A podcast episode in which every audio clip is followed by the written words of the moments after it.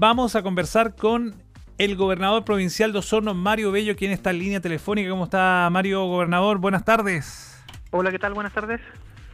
Buenas tardes, eh, gobernador. Vamos a conversar porque el día de hoy se realizó una visita a las estaciones de muestreo del río Dama junto al Ceremi de Medio Ambiente para el análisis de la calidad del agua eh, del afluente, ¿verdad? ¿Cierto? Sí, desde muy temprano hoy día, eh, junto al Ceremi Klaus Kosil y acompañando a los equipos técnicos en este caso, se estuvieron realizando mediciones en 12 puntos específicos, eh, un trabajo que todavía se está terminando esta hora, en 12 puntos específicos de, del río Damas, desde el, desde el sector del puente El Moro hasta eh, lo que es prácticamente su confluencia con el río Rahue. ¿Ya? Es decir, a la altura del peaje de la entrada de Osorno, eh, a la altura de los Notros, a la altura del sector Coble Bajo y en, varios sectores, eh, tomando mediciones con la gente de esto Cernapesca, de la Ceremi del Medio Ambiente, de la Superintendencia del Medio Ambiente eh, y también con la Autoridad Sanitaria cada uno tomando mediciones con los parámetros que cada quien de ellos, de recuerdo a, la lógica de su trabajo, eh, miden y esperamos que esto nos permita, digamos, eh, tener en los próximos días, digamos, con los resultados una foto, eh, por decirlo de alguna forma, una foto real del estado del, río al día de hoy y, de alguna forma ir delimitando y revisando los cursos de acción un poco en torno a esto. Claro que sí. Gobernadora, lo que, lo que pudieron apreciar el día de hoy, la conversación que tuvieron, me imagino, con, con el el Ceremi. ¿Cuál es la situación que pudieron, que pudieron comprobar acerca de este, de este río? Claro, lo, lo, a ver, lo que pasa es que la, sensación, y, y, recalco la palabra sensación, digamos, porque eh, porque es un poco eso, digamos, porque finalmente los datos científicos eh, y certeros los van a entregar las mediciones, por la sensación que tú te quedas que en la medida que tú vas avanzando, avanzando y en esto probablemente voy a, no voy a decir nada nuevo respecto a, lo que la gente ve también, eh, en la medida que tú vas avanzando hacia el interior de la ciudad, eh, en la medida que tú vas ingresando a Osorno, decirlo, la, calidad, digamos, eh, del agua y la situación del río que tú vas viendo se va deteriorando claramente. Esto, cuando tú ves o muestreas el río desde, desde los sectores de su nacimiento, lógicamente es otro tipo de, es un río distinto al que tú te encuentras, por ejemplo, hoy día eh, hacia el sector de los Notros o hacia el sector de Golpe Bajo. Entonces, eh, pero eso, como te digo, es a nivel, digamos, de lo que uno pudo apreciar o de lo, que, de lo que uno pudo ver.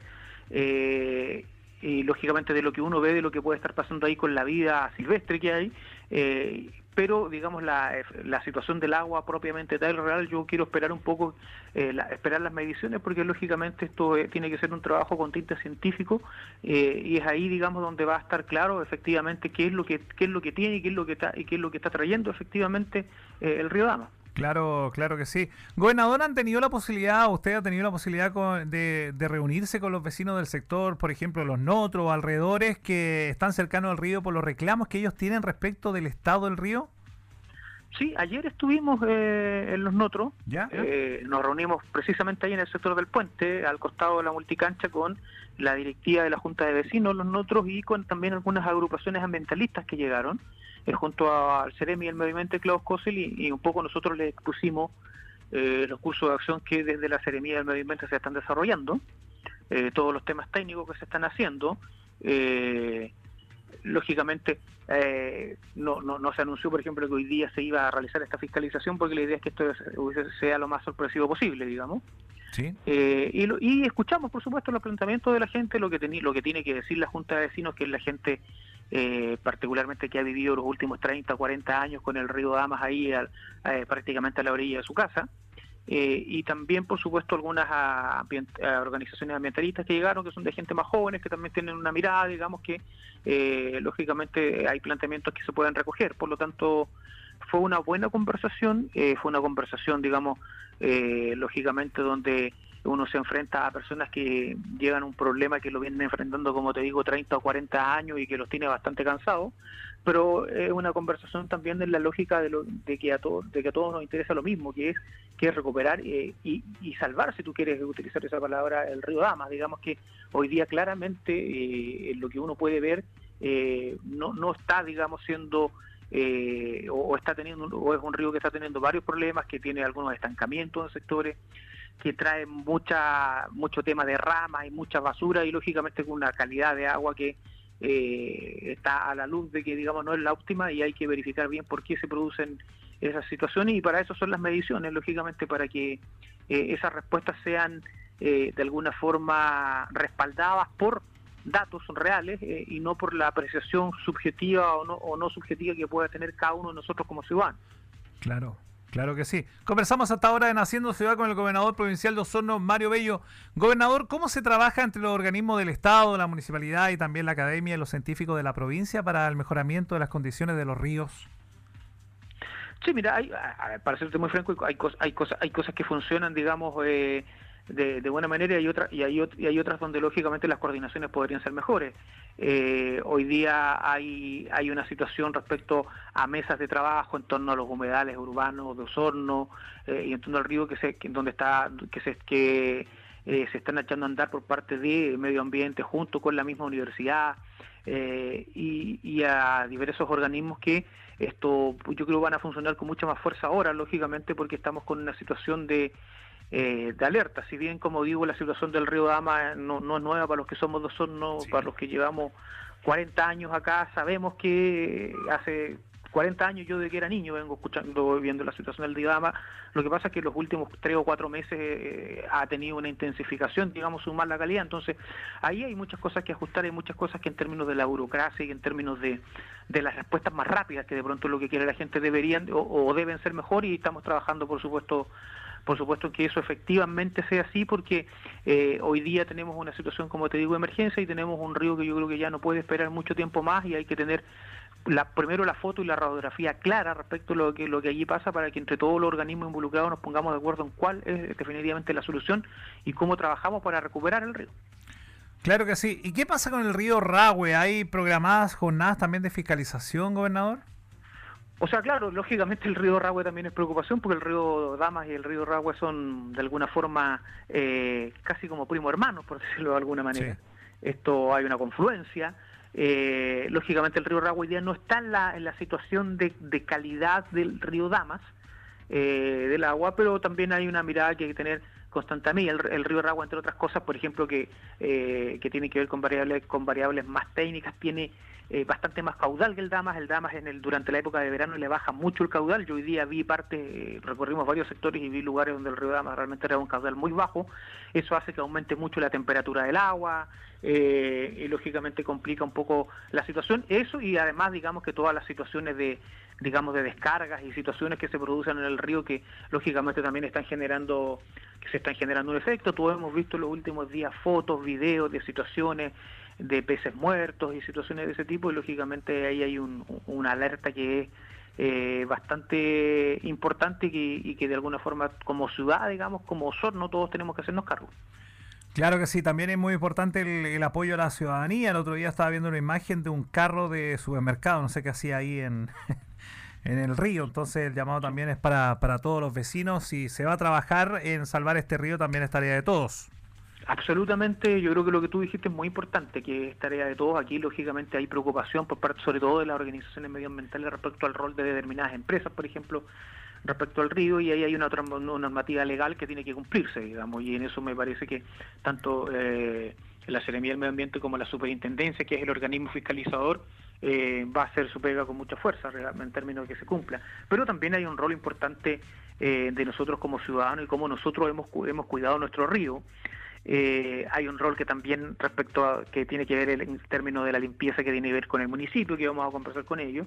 Eh, pero me detengo en lo de los ciudadanos, o sea, tú mencionaste el tema del carro supermercado, y si tú recorres el Rodama te puedes encontrar con un colchón, te puedes encontrar con una serie de situaciones. Entonces, nosotros también como, como ciudadanos y como soninos de pronto también le hemos dado la espalda a nuestros ríos y, y hoy día que estamos en esta situación, como digo, que es bien eh, complicada, eh, yo espero que todos de alguna forma abramos los ojos, reaccionemos y, y nos demos cuenta de que de la importancia que tiene que tiene el río Damas para la ciudad, que tiene el río Rahue para la ciudad, eh, y cómo trabajamos para efectivamente convertirlo en lo que siempre han debido ser, digamos.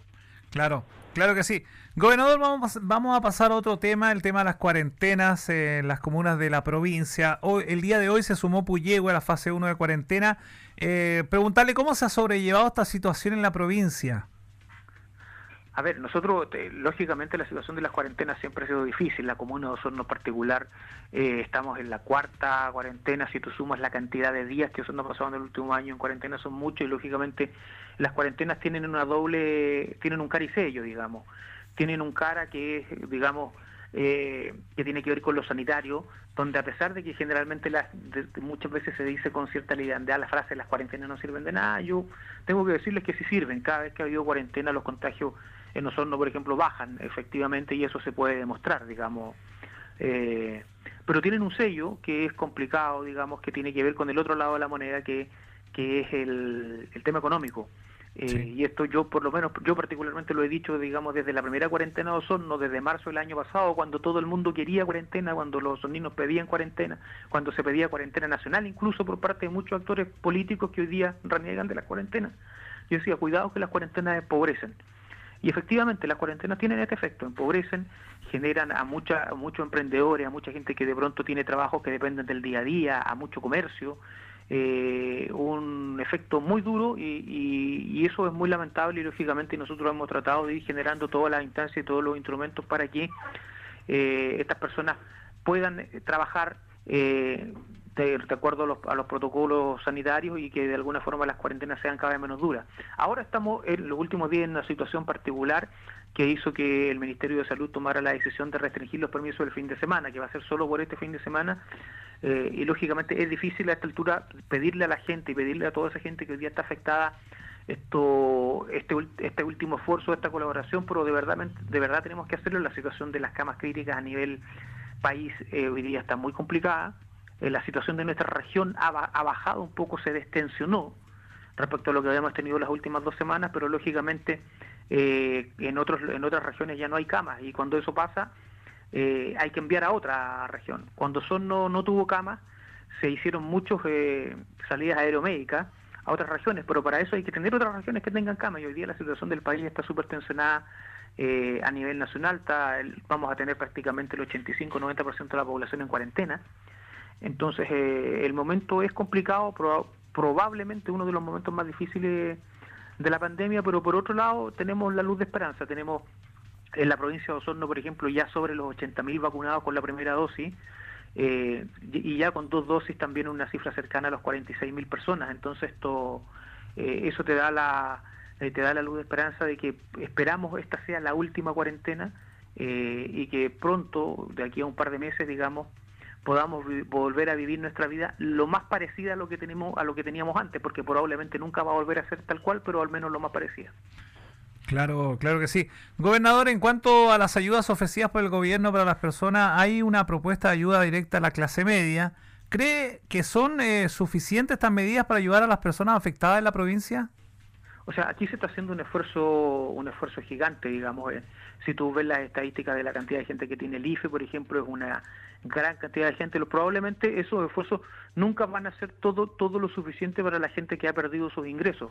Eh, pero sí los esfuerzos se están haciendo. Eh, hoy día el país ha, ha tenido la digamos, responsabilidad económica de permitir, digamos, que exista, digamos, la, los recursos económicos como, por ejemplo, para eh, disponer de situaciones como las últimas que se estuvo, que anunció el presidente de la República en términos, en términos de un bono, eh, en términos de la mantención de la red de protección social a partir del IFE, en términos de que existía un instrumento como la, como la protección, la ley de protección del empleo.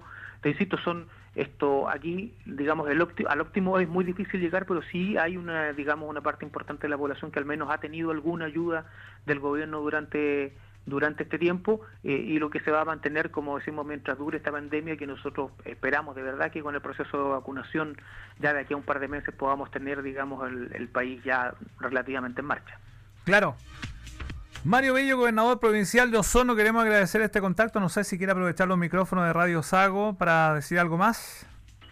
Solo esto, eh, recordarle a la, gente, digamos, de nuestra provincia, primero que nada agradecerle a la Radio Sago por este espacio, por esta conversación, recordarle que el proceso de vacunación, que eh, eh, es, un proceso cada día más importante, eh, pero cada día más complejo también, porque las edades van bajando y eso implica que son grupos de mayor cantidad, se van a estar anunciando, ya se empezó a vacunar a, personas sanas por edad esta semana desde miércoles, jueves y viernes ha sido 59, 58, 57 años. Se va a estar haciendo en la próxima hora, o se está anunciando ya eh, lo que viene la próxima semana, que seguramente va a venir y en la medida que estamos vacunando ya la población sana, como, como digo, eh, estamos dando ya el paso definitivo para esto poder ir dejando atrás la pandemia. Así que a la gente estar muy atenta, estar muy atento cómo se desarrolla ese proceso, porque en la medida que gran parte de nuestra población se vacune, vamos a efectivamente poder decirle adiós en algún minuto a la pandemia.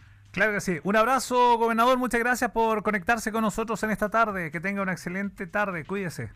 Gracias a ustedes. Chao, chao. Chao, chao.